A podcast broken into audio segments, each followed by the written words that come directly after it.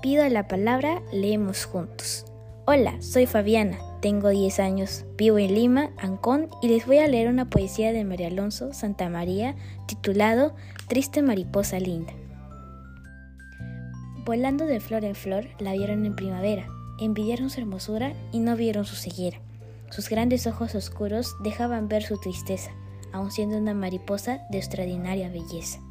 Triste mariposa linda, entre todas la más bella, aunque sus ojos no vean, todas la miran a ella.